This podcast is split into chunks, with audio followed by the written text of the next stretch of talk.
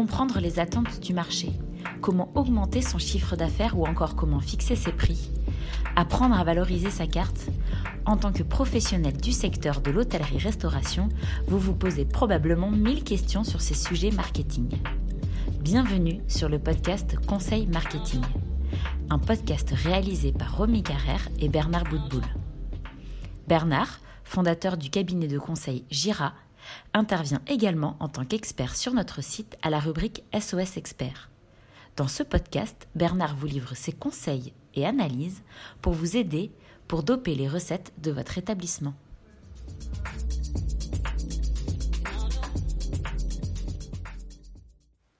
Dans ce nouvel épisode, Bernard nous parle de la consommation responsable.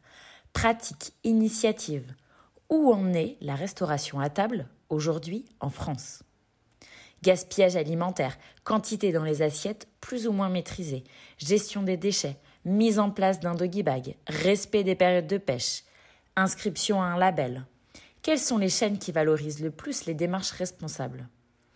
Tour d'horizon sur ce qui existe en France sur ce sujet. Bernard, je commence ce podcast avec une première question. Peux-tu nous parler des enjeux et des initiatives qui existent au sujet de la restauration responsable en matière commerciale Je dirais que la restauration euh, est plutôt en retard sur tout ce qui est euh, consommation responsable. Euh, la restauration collective a déjà fait de grands pas dans cette direction. La restauration commerciale est un peu en retard sur ses pratiques et sur ses initiatives on entend un discours assez pessimiste de ta part sur euh, le sujet de la consommation responsable dans la restauration. Mais je vais quand même insister. Je suis sûre que tu as quand même euh, vu des initiatives en la matière et tu pourrais peut-être nous en parler.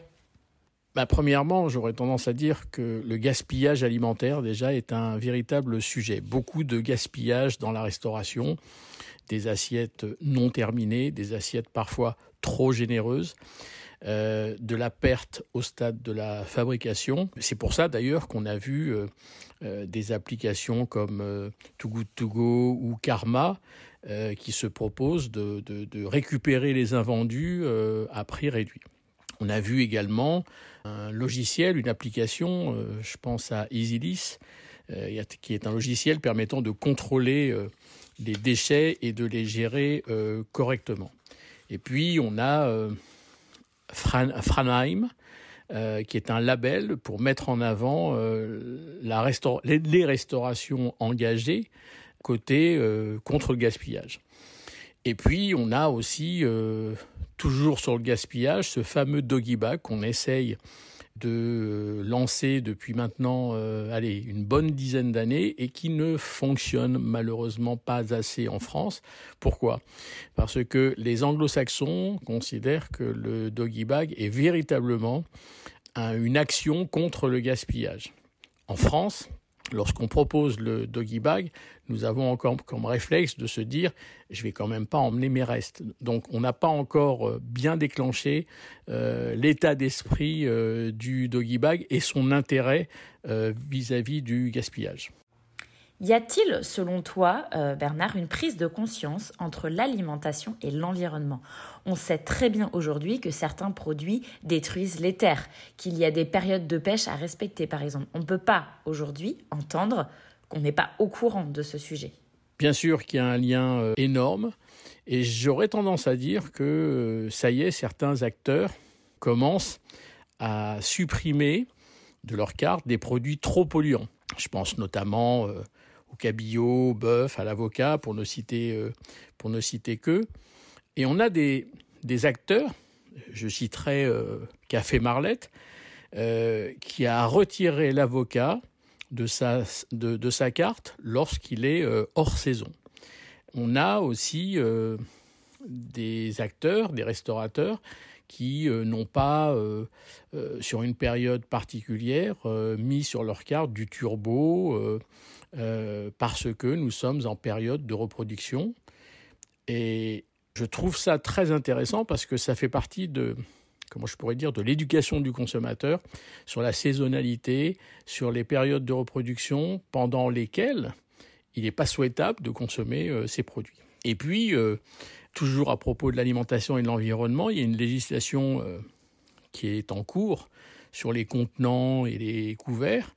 McDonald's euh, a supprimé les pailles, Burger King teste les, contenants réutilisables.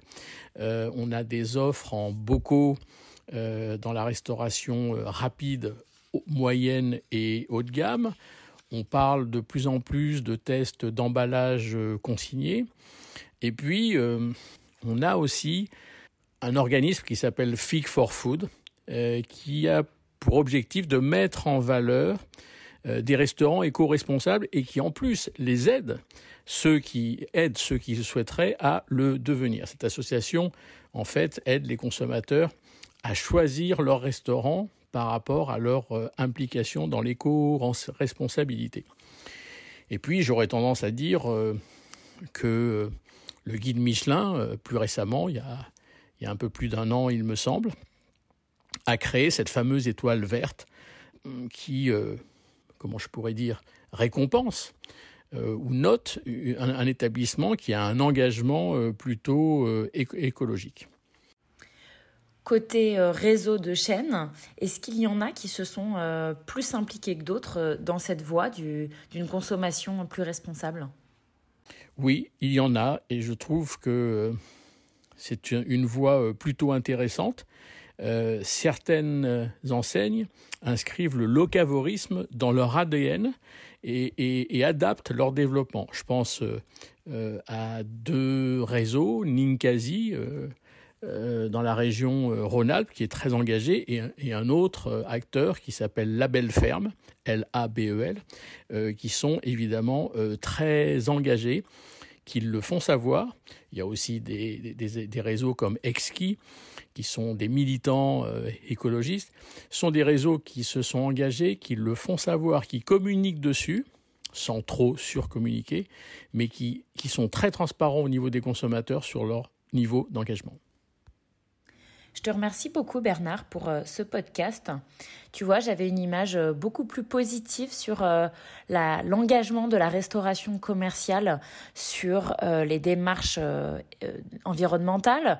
il y a de plus en plus de, labels. Tu en as parlé. il y a par exemple l'étoile verte au guide Michelin. Il y en a d'autres. Il y a Ecotable qui, qui propose en plus plusieurs niveaux d'investissement. Donc chaque restaurateur peut s'affilier à son niveau à lui.